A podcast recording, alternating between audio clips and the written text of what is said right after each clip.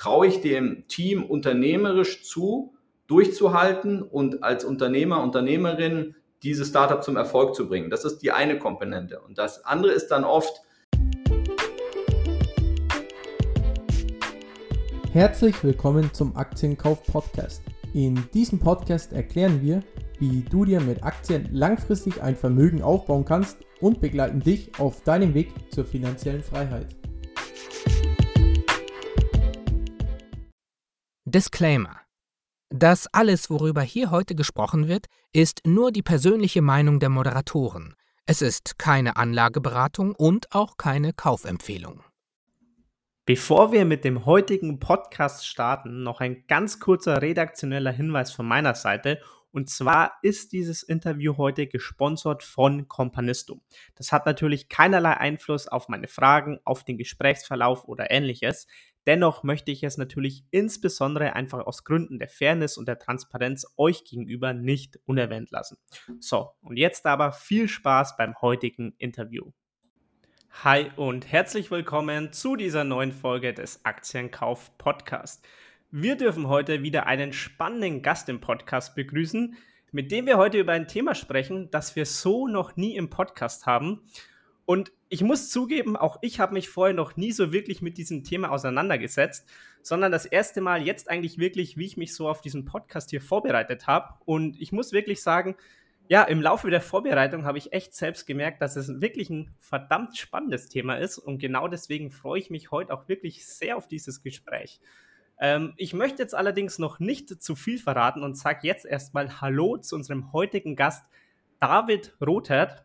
Deswegen, David, schön, dass du heute im Podcast mit dabei bist. Ja, vielen Dank. Ich freue mich sehr und äh, die Anmoderation lässt ja schon ein großes äh, Versprechen. Also ähm, ja, hast mir eine gute Bühne gesetzt. Vielen Dank. Ich Bin mir sicher, du wirst den Erwartungen gerecht werden, David.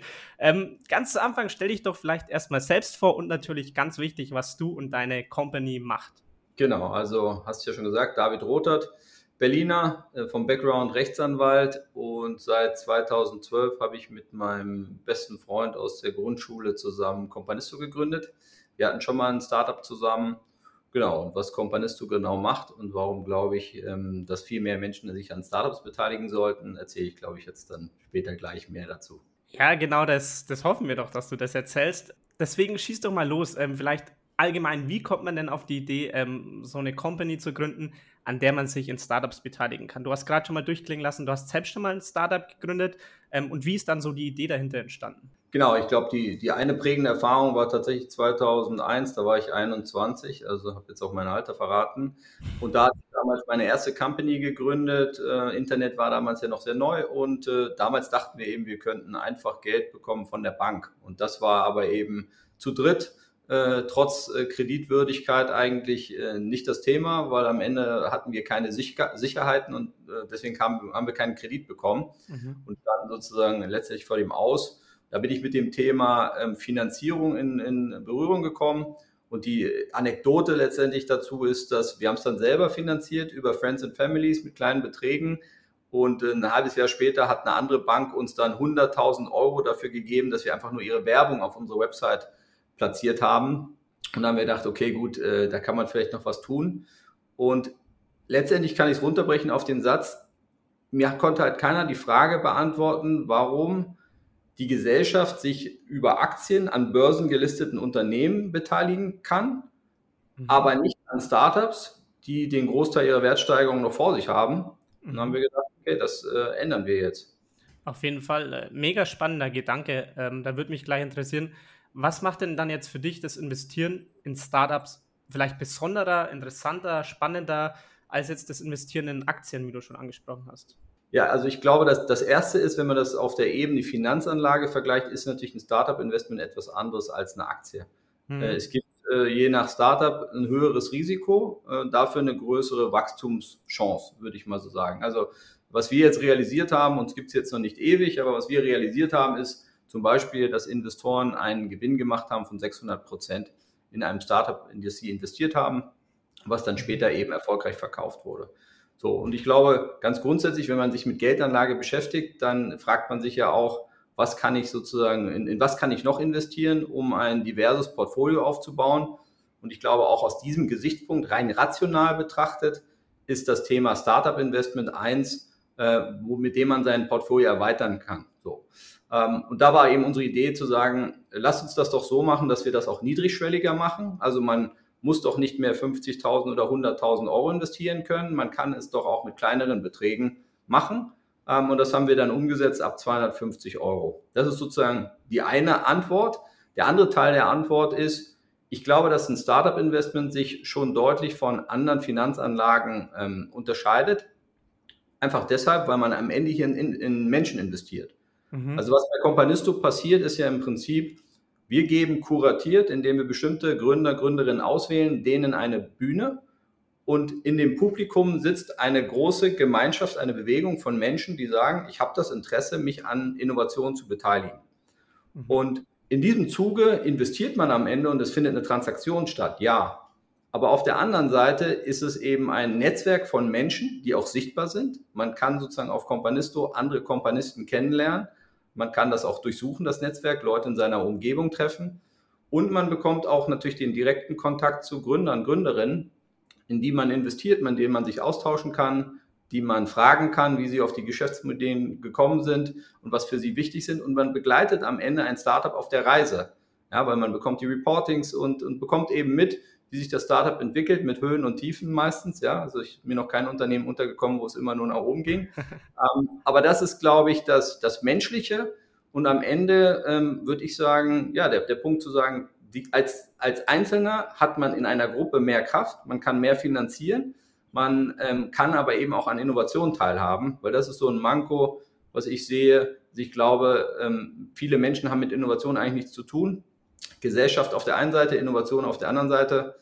Lass uns doch gemeinschaftlich eine Innovationsgesellschaft bauen. Mhm. Ja, mega nice. Ähm, du hast jetzt gerade schon gesagt, ab 250 Euro kann man bei euch investieren. Heißt für mich im Umkehrschluss eigentlich, oder ihr macht es eigentlich möglich, für nahezu jeden jetzt in Startups zu investieren. Ähm, was ich mich da sofort frage, aber wie muss man sich das Ganze dann vorstellen? Weil ich, ich kenne es aus dem Fernsehen von Vox, Höhle der Löwen. Ähm, jemand pitcht ein Produkt vor vier oder fünf Löwen ähm, und ich weiß genau, was das Produkt dann macht, wie es ausschaut, kriegst von dem Gründer vorgestellt. Wie läuft es dann bei euch ab oder wie muss man sich das Ganze vorstellen? Bei uns läuft es so ähnlich ab, nur dass wir sozusagen nicht einen exklusiven Kreis bestimmen von Menschen, die investieren können und der Rest nicht, sondern wir öffnen das. Ja, die Leute können sich bei uns anmelden mhm. und bekommen dann genau das, nämlich einen Gründerpitch das gibt einen Live-Pitch, es gibt äh, einen Pitch-Deck, also das ist so ein Dokument, äh, wo die Gründungsidee und auch die bisherige Entwicklung zusammengefasst werden. Und es gibt dann sozusagen einen Bereich, da ist das ganze Startup stellt sich vor und man kann auch in Austausch treten. Also man kann Fragen stellen, man kann auch lesen, was andere Menschen für Fragen stellen. Ich kann auch sehen, wer in dieses Startup investiert und dann zum Beispiel sehen, dass es vielleicht ein Branchenexperte ist und mich mit ihm oder ihr austauschen, auch darüber, über die Frage, warum sie denn investiert haben. Also läuft eigentlich sehr ähnlich ab, nur dass ich sage, es ist inklusiver und äh, man ist zum Mitmachen eingeladen und man ist nicht Zuschauer. Okay, und kann sich dann einfach jedes Startup jetzt bei euch melden und sagen, hey, okay, ich möchte irgendwie über eure Plattform Geld einsammeln? Ähm, oder sagt ihr auch mal, oder quasi lehnt ihr auch mal andere Startups ab, weil ihr sagt, okay, die Idee ist für uns einfach nicht zukunftsträchtig oder macht für uns einfach keinen Sinn oder so? Absolut. Also äh, das ist ja beim Startup-Investment ist es, also man trifft niemanden, der sagt, er weiß im Voraus sicher, welches Startup erfolgreich sein wird ja. oder nicht. Aber es gibt gewisse Indikatoren und wir bekommen sehr viele Anfragen von Startups, sodass wir uns sehr früh entschieden haben, dass wir kuratieren. Das heißt, wir als Companisto gucken uns die ganzen Bewerbungen an. Also es können sich erstmal alle Startups bewerben und dann selektieren wir diejenigen raus, auch in persönlichen Gesprächen, die wir äh, für besonders vielversprechend halten. Ja, das sind dann Sachen wie, wie ist das Team aufgebaut, wie stehen die schon, haben die schon einen gewissen Proof erreicht. Ja, das sind dann Sachen, die wir rausarbeiten. Und vielleicht ganz interessant, da kommt, glaube ich, auch sozusagen diese Vision vom Companisto wieder raus. Wir haben hier zehn Menschen äh, im Investment-Team, angeführt von dem Christoph Schweizer, der dieses Team leitet und seit 20 Jahren Venture Capital Erfahrung macht, mhm. die sich diese Startups angucken. Aber unsere besondere Kraft besteht eigentlich darin, dass wir oftmals einfach Kompanisten und Kompanistinnen, so nennen wir unsere Investoren, einbinden schon sehr früh. Weil wir bekommen natürlich sehr breit unterschiedliche Startups vorgestellt. Manchmal ist es äh, Technologie im Bereich Virtual Reality, ja. Und wir können nicht in allen Bereichen Experten haben im Team, im Kompanisto-Team, aber wir haben sie doch in den Kompanisten, weil es sind tausende Menschen, die haben auch Profile hinterlegt. Und jetzt machen wir es seit geraumer Zeit so, dass wir immer wieder diese Menschen einbinden, Branchenexperten, die sozusagen unsere, unser mhm. ähm, Know-how erweitern und die Kapazität und die uns dann eben helfen, solche Deals auch einzuschätzen, ähm, was uns, glaube ich, sehr, sehr stark macht, sehr kompetent macht und wo wir auch als Gemeinschaft auftreten und dann gemeinsam äh, sehen, okay, dieses Startup hat vielleicht doch mehr Potenzial, als wir es vielleicht auf den ersten Blick gedacht hätten. Ja, spannend, weil das wäre jetzt tatsächlich auch meine erste etwas kritische Frage dann gewesen. Ähm, wenn ihr nämlich sagt, ihr screent diese Startups schon vorab mal, dann müsst ihr ihr auch sagen, okay, wir haben im Team hier eine gewisse Kompetenz, was irgendwie nicht jeder hat. Ähm, du meintest jetzt, ihr seid zehn Leute und du meintest, ihr fragt auch andere Leute noch.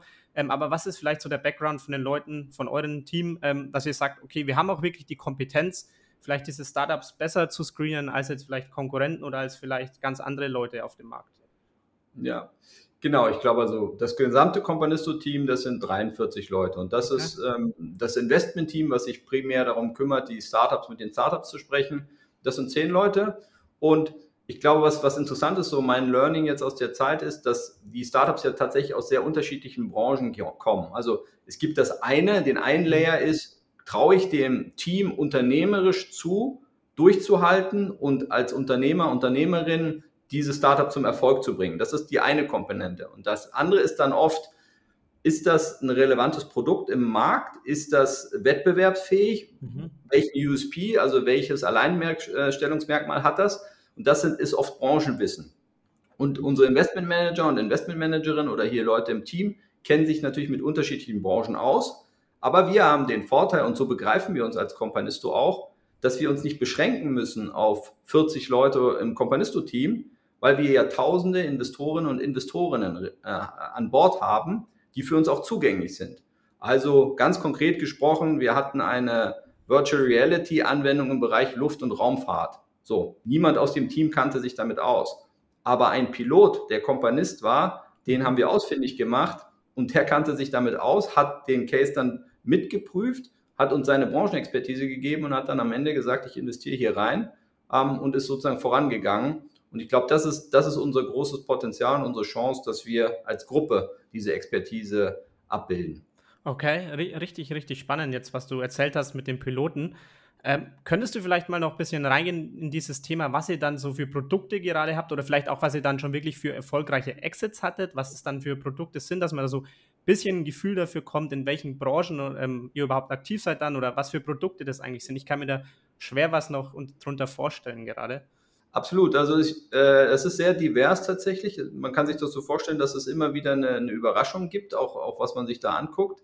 Ähm, also ein Startup, was wir sehr früh finanziert haben, ist, ist die Coro Drogerie. Die haben angefangen so mit kleinen Nussmischungen und so weiter, die sie selber gemacht haben und Nüsse in Großpackung verkauft.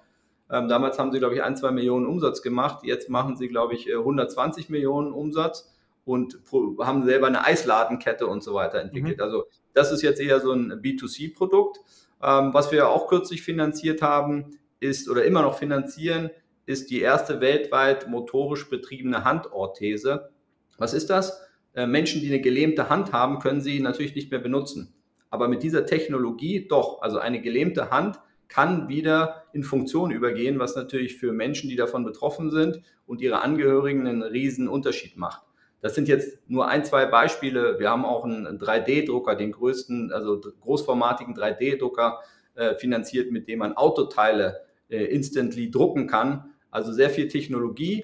Ähm, was wir insgesamt eben feststellen aus der Gruppe, ähm, letztendlich der, der Gesellschaft, unserer Innovationsgesellschaft, dass die Menschen Interesse eben haben an renditestarken Investitionen, aber viele sich auch die Fragen stellen, okay, was, was passiert mit meinem Geld? Was bewege ich denn mit meinem Geld? Äh, vielleicht plakativ gesagt, was sage ich denn meinen Kindern in 10 oder 15 Jahren, worein habe ich investiert? Äh, und war das mehr als nur Geldvermehrung, was ich sozusagen nicht als was Schlechtes darstellen will, aber es gibt eben auch andere Aspekte. Mhm, auf jeden Fall. Und wie viele Startups schaffen denn dann wirklich so einen Exit und wie viele scheitern vielleicht auch? Weil ich glaube, wir kommen mit Sicherheit auch noch später auf die Risiken zu sprechen. Ähm, wie ist da so die Quote? Wie viele scheitern? Wie viele Startups schaffen es wirklich zum erfolgreichen Exit? Ja, also unsere Quote von allen Startups, die wir bislang finanziert haben, sind 20 im Moment ausgefallen. Ja? Mhm. 65 Prozent der Start, also 20 Prozent, ja, sorry, nicht 20, ja. sondern 20 Prozent. 65 Prozent der Startups sind sozusagen up and running, die sind noch dabei. Ähm, und bei 15 Prozent der Startups gab es einen Exit und äh, die Investoren waren ausbezahlt. Das heißt, Verlustquote, wenn man so sagen will, 20 Prozent. Das ist aber jetzt angenommen, ähm, dass jeder, bei, also dass jemand bei uns in alle Startups investiert hätte seit Bestehen von Companisto.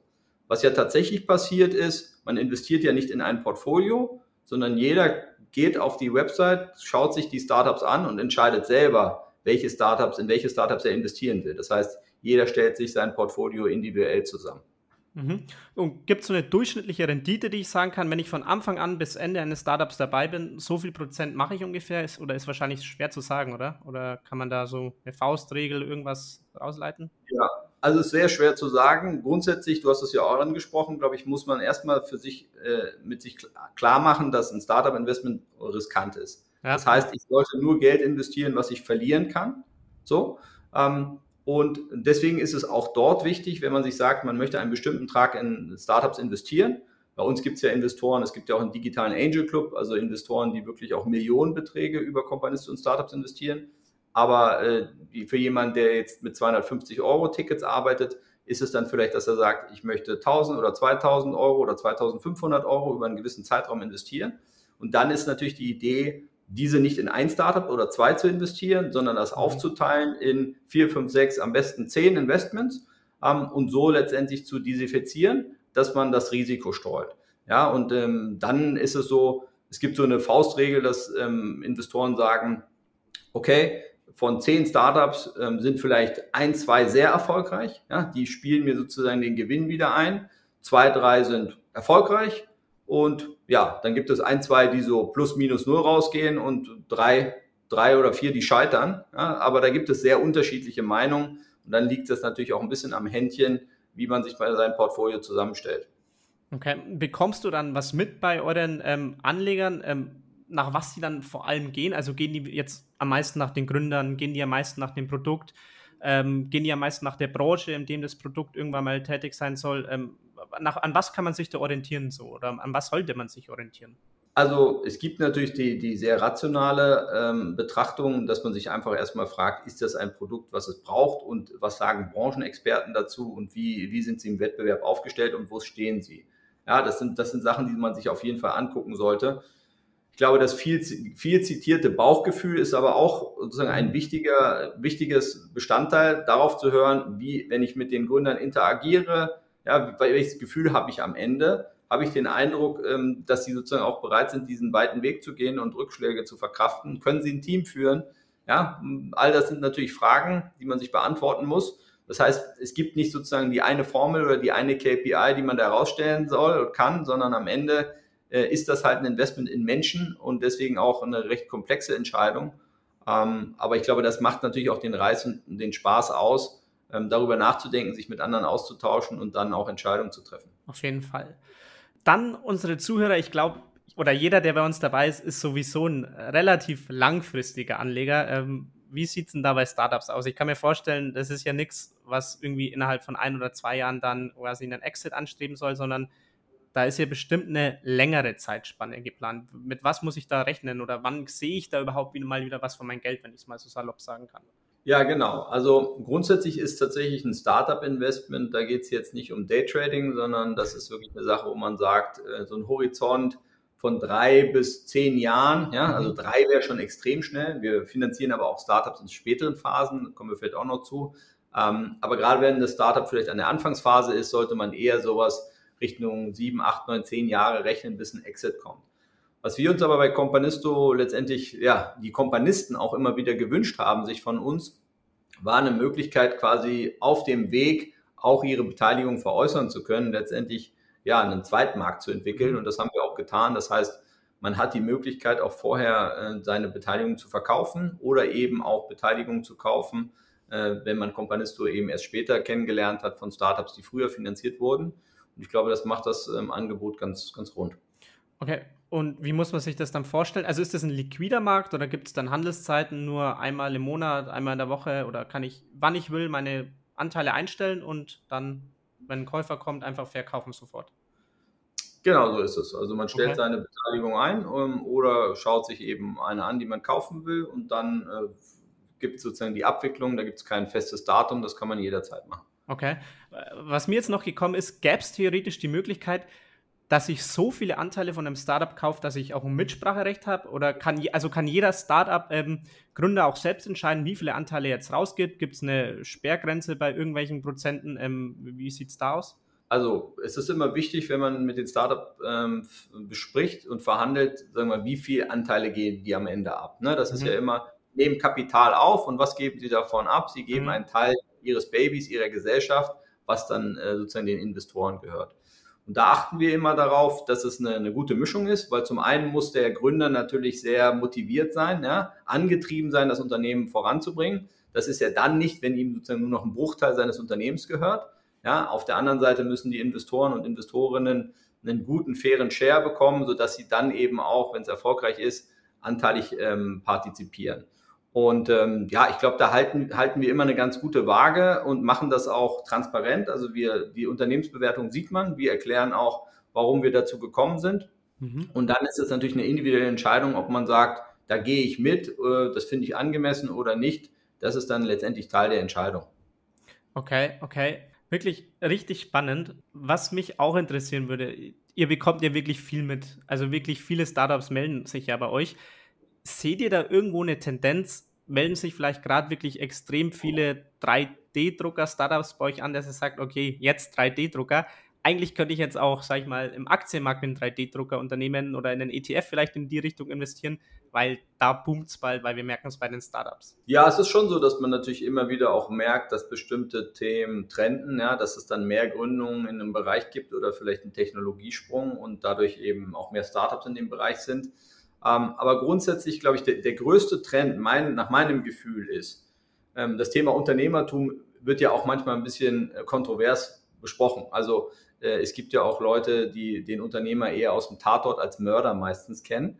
Ähm, was ich sehe, ist, dass immer mehr Menschen wirklich als Gründer, Gründerin ein gutes Business aufbauen wollen, ein wirklich toll wachsendes Unternehmen und gleichzeitig eine Passion haben, also einen tieferen Grund, weil sie etwas verändern wollen.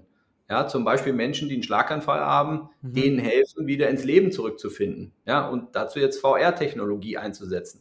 Und ich finde das besonders bemerkenswert, weil ich glaube, dass positives Unternehmertum, so nenne ich das jetzt mal, Chance hat, sehr viel zu verändern und wir brauchen Veränderung und wir müssen zusammenwirken und deswegen begreifen wir uns ja auch eher als Bewegung, als Innovationsgesellschaft. Also Kurz gesagt, der Trend ist, es gibt mehr Menschen, die über das Geld äh, verdienen hinaus einen tieferen unternehmerischen, gesellschaftlichen Sinn äh, für sich in Gründungen sehen. Merkt ihr das dann auch beim Zulauf, dass das also auch wirklich vermehrt der Hintergrund der Leute ist beim, beim Investieren, bei der Rückmeldung?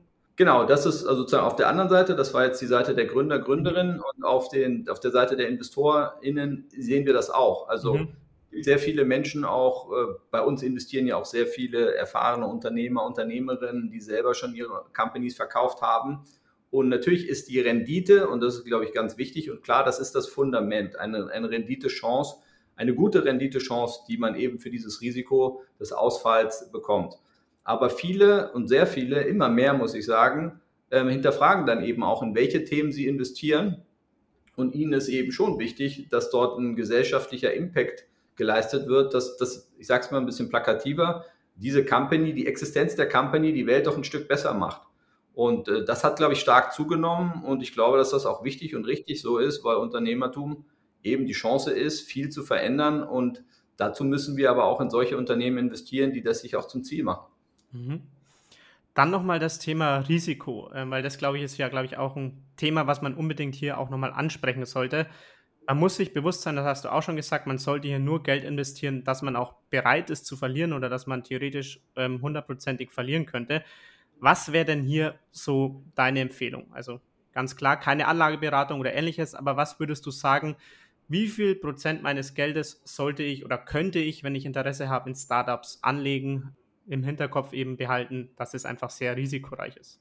Bei der Frage, wie viel Geld man in Startups investieren sollte, ähm, drehe ich das eigentlich eher ein bisschen um, dass ich mir so die Frage stellen würde, was ist ein Betrag, ähm, den ich mir so gut vorstellen kann? Also bei, der, bei dem einen sind das vielleicht 2500 Euro, beim anderen sind es 5000 Euro. Ich würde jetzt sozusagen von der Richtwert eher sowas wie 10 Prozent ähm, des ähm, Betrags, den ich gesamt investiere, nehmen, mhm. ja, nicht mehr. Und dann würde ich den äh, dann aufteilen auf acht bis zehn Investments. Ja? Und das, ähm, das ist, glaube ich, ein ganz gutes Vorgehen. Und ich glaube, da ist es wichtig, ähm, auch für den Einzelnen, für die Einzelne, ähm, weil was ich oft erlebe, ist bei dem Thema Startup-Investment sozusagen relativ schnell unbewusst schalten viele Menschen ab und glauben, dass das wären sie ja nicht. Ja, und auch hier muss man sich ja wieder klar machen, ähm, ein Startup-Investor, eine Startup-Investorin wird nicht geboren, sondern man entwickelt sich dort rein und probiert sich aus. Also das sehen wir bei vielen Kompanisten, Kompanistinnen, die dann ähm, das mal machen, die mit anderen sprechen, ja, so wie beim Aktienkauf ja auch. Da äh, sammelt man Erfahrung und tauscht sich aus. Und ich glaube, das könnte man überwinden, ähm, gerade dadurch, dass eben man auch jetzt mit kleineren Beträgen investieren kann. Deswegen will ich die Menschen ermutigen. Ähm, das ist natürlich etwas, wofür ich auch stehe als, als Kompanisto-Gründer, aber am Ende würde ich tatsächlich gerne in dieser Innovationsgesellschaft leben, wenn ich jetzt mal 10, 20 Jahre vorspule und mir vorstelle, was wäre denn, wenn 20 Prozent aus der Gesellschaft in Startups und Innovationen finanzieren würden. Ja, welche Art von Unternehmertum mhm. würden wir fördern? Wie viel Mittel wir auch hätten? Das sind ja gigantische Summen als Gruppe. Äh, auch wenn die einzelnen kleine Beträge beibringen, ist das ja sehr, sehr viel. Und man kann sich eben auch einbringen, über Unternehmertum lernen und den Startups auch helfen. Darüber haben wir jetzt noch nicht so viel gesprochen. Mhm. Ähm, noch zum Thema Austausch, weil du es angesprochen hast. Wie muss man sich denn eure ähm, Plattform allgemein vorstellen? Also jeden, den es interessiert, kann ich jetzt schon mal sagen, in unserer Podcast-Beschreibung ist auch ein Link, da könnt ihr sehr gerne mal einfach vorbeischauen und euch selbst ein Bild machen. Aber vielleicht, wenn du unsere Zuhörer mal jetzt abholen könntest, ähm, muss man sich das vorstellen wie ein Broker, dass ich einfach meine Startups dann dort gelistet habe und dann kann ich eins anklicken? Oder habe ich keine Ahnung, irgendwie sowas wie eine Chat-Funktion, weil du meintest, der Austausch ist auch vorhanden. Wie kann man sich da eure Plattform allgemein vorstellen? Genau, also es gibt erstmal, nachdem man sich dann für ein Startup entschieden hat, wird die Transaktion sehr ähm, einfach abgewickelt. Ja, das heißt, man hat dann seine Startup-Investments, da gibt es einen, einen, Bereich, da sehe ich sozusagen alle meine äh, Startup-Investments, die ich habe. Und dort sehe ich dann auch die Reportings, das heißt, ich bekomme einmal im Quartal einen Bericht, ich lese Updates und Informationen. Mhm. Ähm, dort habe ich dann auch die Kontakte, äh, Kontaktdaten zu den Gründern, Gründerinnen. Es gibt sowas wie einen Tag der offenen Tür, da werde ich dann eingeladen und kann mein Startup auch mal besuchen, wenn ich das möchte. Und was es dann darüber hinaus gibt, ist ähm, ein Investorenbereich und, und da gibt es eine Datenbank und ich kann sozusagen mich mit allen Investoren, Investorinnen vernetzen, die ich möchte. Ja, ähnlich wie bei LinkedIn äh, habe ich halt die Möglichkeit, mir die Profile anzugucken, selber eins anzulegen und mich mit anderen auszutauschen. Und was wir eben festgestellt haben, ist, dass der Umstand, dass wir so viele und sehr unterschiedliche Menschen sind, natürlich auch für die Startups sehr äh, interessant ist, weil Startups brauchen ständig unterschiedliche Helfer, Helferinnen bei Problemlösungen. Also zum Beispiel das Thema Community-Aufbau. Ja, Companisto hat sich zu einer Community entwickelt. Ich habe selber Kompanisten als Investoren und jetzt habe ich eben viele äh, in meiner Investorenschaft identifiziert, die Erfahrungen im Community-Aufbau hatten. Jetzt konnte ich mich mit den Treffen austauschen und von dieser Expertise, glaube ich, doch profitieren, sodass wir mehr, mehr und mehr Schritte machen konnten, um eine, Expert um eine Community aufzubauen. Ähm, und deswegen kann man sich, das ist sozusagen an die Richtung der Investoren und Investorinnen, man kann sich mit seiner Expertise einbringen und da möchte ich gerade auch junge Menschen ermutigen, weil bei dem ähm, Begriff Experte ist nach meiner Erfahrung, glauben viele, dass das immer sehr erfahrene, erfolgreiche Leute sind, die das seit 10, 20 Jahren machen. Aber meine Erfahrung ist, dass oftmals ähm, junge Menschen zum Beispiel viel näher am Zeitgeist sind, mhm. viele Sachen ganz anders bewerten können und eine enorme Expertise haben. Äh, und da würde ich mir wünschen, ähm, dass wir alle als Gesellschaft, ähm, Gemeinschaft, äh, aber auch jeder Einzelne für sich da sozusagen selbstbewusst ist und ähm, auch seine Expertise auch als junger Mensch ähm, reinschreibt in so ein Profil und dann einfach mal mitmacht. Wie ist denn dann bei euch eigentlich so die Altersverteilung? Also sind es eher junge Menschen bei euch, die in Startups investieren oder eher ältere? Ähm, wie wie sieht es da aus? Ja, also ich würde sagen, es ist, es ist relativ gemischt. Also man muss feststellen, natürlich, je älter die Menschen werden, umso mehr Mittel verfügen, über mehr Mittel verfügen sie regelmäßig und können auch höhere Beträge investieren. Aber wir haben auch eine ganz große Gruppe von Investoren, Investorinnen im Alter zwischen 20 und 35 Jahren. Ja, das sind jetzt unterschiedliche Zielgruppen. Aber es zeigt schon, dass immer mehr Menschen auch das Thema Startup-Investment auf dem Schirm haben. Und ähm, ja, wir das schon ein Stück weit geändert haben, dass das jetzt nicht nur vermögende Personen tun, sondern auch der oder die Angestellte einfach mal 500 Euro in ein Startup investiert. Und ich glaube, das ist sozusagen ganz grundsätzlich eine gute Entwicklung. Mhm. Und allgemein, wie viele Leute sind bei euch dann aktiv? Genau, wir haben jetzt, äh, ich glaube, 120.000 Kompanisten, Kompanistinnen sind bei uns registriert, also schon ein großes Netzwerk. Ähm, und auch der Angel Club, den wir gegründet haben, das ist ja so ein spezieller Bereich für Menschen, die dann ab 10.000 Euro investieren. Wir mhm. investieren aber immer in die gleichen Startups. Ähm, da sind auch knapp 1000 von diesen Angels drin. Ähm, das ist natürlich schon eine große Gruppe und ich glaube, das größte private Investorennetzwerk in, in Deutschland und in der Dachregion.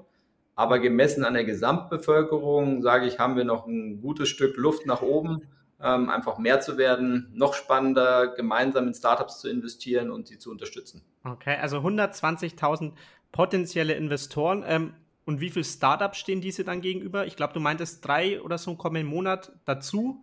Wie viele gibt es dann insgesamt derzeit auf der Plattform, in die ich eventuell investieren könnte?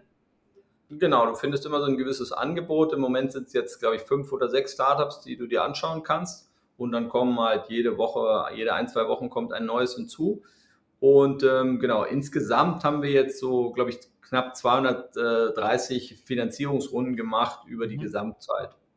Okay, also 230 ähm, Startups, in die ich investieren konnte. Wenn dann aber alle Shares quasi verkauft sind, kann ich nur wieder einsteigen, wenn jetzt jemand was am Sekundärmarkt anbietet und sonst muss ich quasi zuschauen, obwohl es dieses eine Startup ist, das ich halt auch gern möchte, aber dann habe ich quasi Pech gehabt einfach.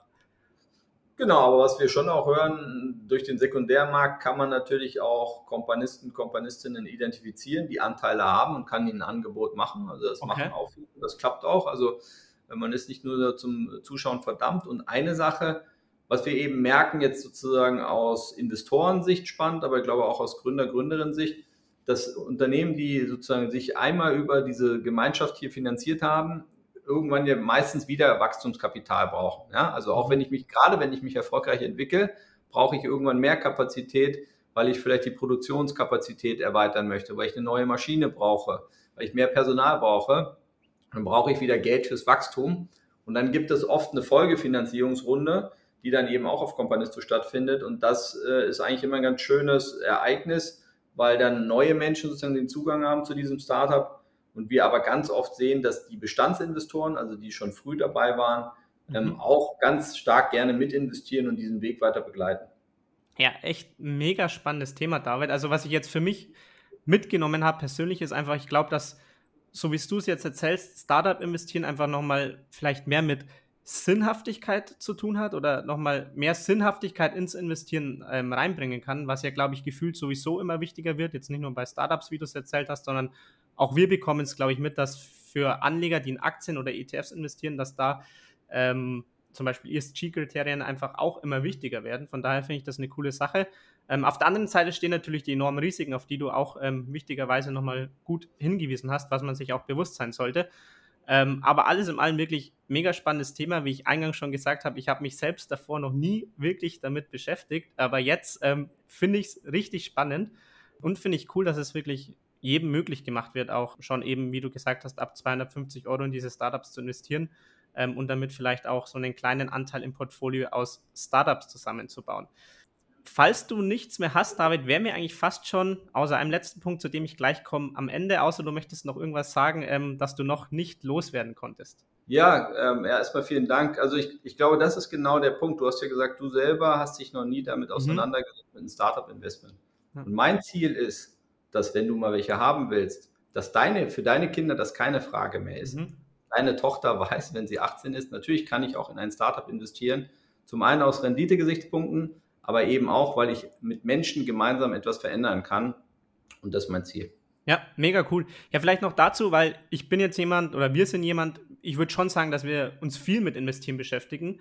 Trotzdem war es mir tatsächlich einfach nicht bewusst, dass es so eine Plattform wie Companisto gibt, ähm, wo das möglich ist. Ähm, aber jetzt ist es mir bewusst und ist es auch den Zuhörern bewusst. Von daher danke für deinen Auftritt. Jetzt hätten wir, wie gesagt, noch eine letzte Kategorie, David, und zwar, ich sag oder ich fange einen Satz an und ich bitte dich, diesen Satz zu vervollständigen mit dem, was dir schnellstmöglich in den Sinn kommt. Also am besten gar nicht lang überlegen. Ähm, vieles haben wir jetzt vielleicht auch schon im Podcast angerissen, aber trotzdem, wie gesagt, schnell wie möglich einfach das, was dir in den Kopf kommt. Bereit? Yes. Top. Also, das Investieren in Startups ist für mich Lebensglück. Das ist mal eine Ansage. Dann zum nächsten Punkt, das haben wir eigentlich schon mehr oder weniger angesprochen, ich bringe es trotzdem mal. Wenn ich heute 10.000 Euro zum Investieren zur Verfügung hätte, würde ich Punkt, Punkt, Punkt Euro in Startups investieren. 2000 Euro in Startups und ähm, vor allem, glaube ich, in Gründerinnen. Okay, sehr cool. Dann das große Risiko beim Investieren in Startups ist, dass es so komplex ist, ein erfolgreiches Unternehmen aufzubauen, dass man es nie ganz absehen können wird. Okay. Andersherum, die große Chance beim Investieren in Startups ist, dass man viel früher dabei ist, noch lange bevor das Unternehmen den riesen Wachstumskurs eingeschlagen hat. Okay. Und die letzte oder der letzte Satz, jeder Investor sollte sich mit dem Investieren in Startups beschäftigen, weil weil es eine große Chance ist, sein Portfolio zu diversifizieren und man gesellschaftlichen Mehrwert erzeugen kann als Investorengemeinschaft. Sehr cool. Und damit sind wir am Ende, David. Ähm, vielen Dank, dass du heute mit dabei warst. Danke, hat großen Spaß gemacht. Gerade am Ende musste ich noch mal ein bisschen nachdenken. Falls dir die Folge gefallen hat, lass doch gerne eine 5-Sterne-Bewertung auf iTunes da oder teile die Folge mit deinen Freunden. In diesem Sinne, habt einen guten Start in die Woche und wir hören uns nächsten Sonntag wieder.